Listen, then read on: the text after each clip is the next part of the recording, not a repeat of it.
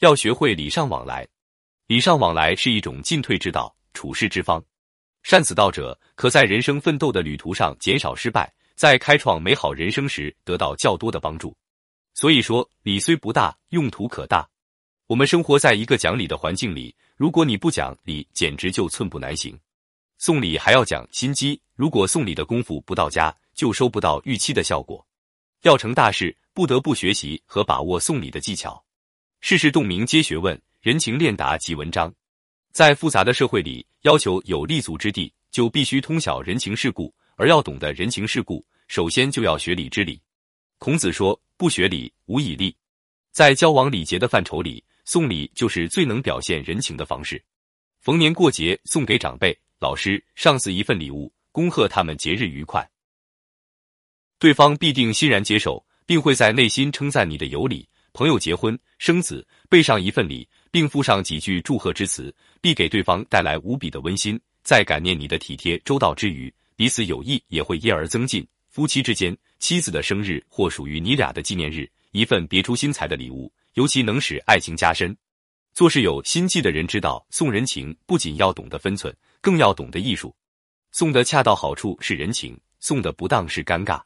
不管是无意中送的人情，还是有意送的人情，都有一个让对方如何感受、如何认识的问题。而送人情最重要的不在于你送的情分是否轻，而在于对方感受是否重。所谓千里送鹅毛，礼轻情意重，说的就是这个道理。英国女王伊丽莎白访问日本时，有一项访问 NHK 广播电台的安排。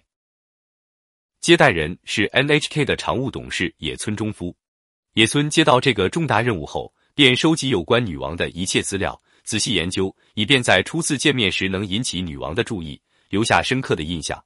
他打算送一份最好的礼物给女王，可是他绞尽脑汁，也没有寻到适当的礼物。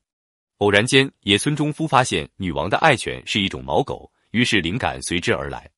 他跑到服装店特制了一条绣有女王爱犬图样的领带，在迎接女王那天，他打上了这条领带。果然，女王一眼便看到了这条领带，微笑着走过来和他握手。他所送的礼物就是让女王对他所打的领带感到认同。野村送出的礼物是无形的，却非常艺术贴切。礼轻的非同寻常，但却使女王体会到了他的用心，感受到了他的情谊，并欣然接受，可谓是地道的礼轻情意重了。西欧人送礼往往是一束野花、一本书、一小篓水果，均呈敬意。也许在这一点上，我们要学习外国人。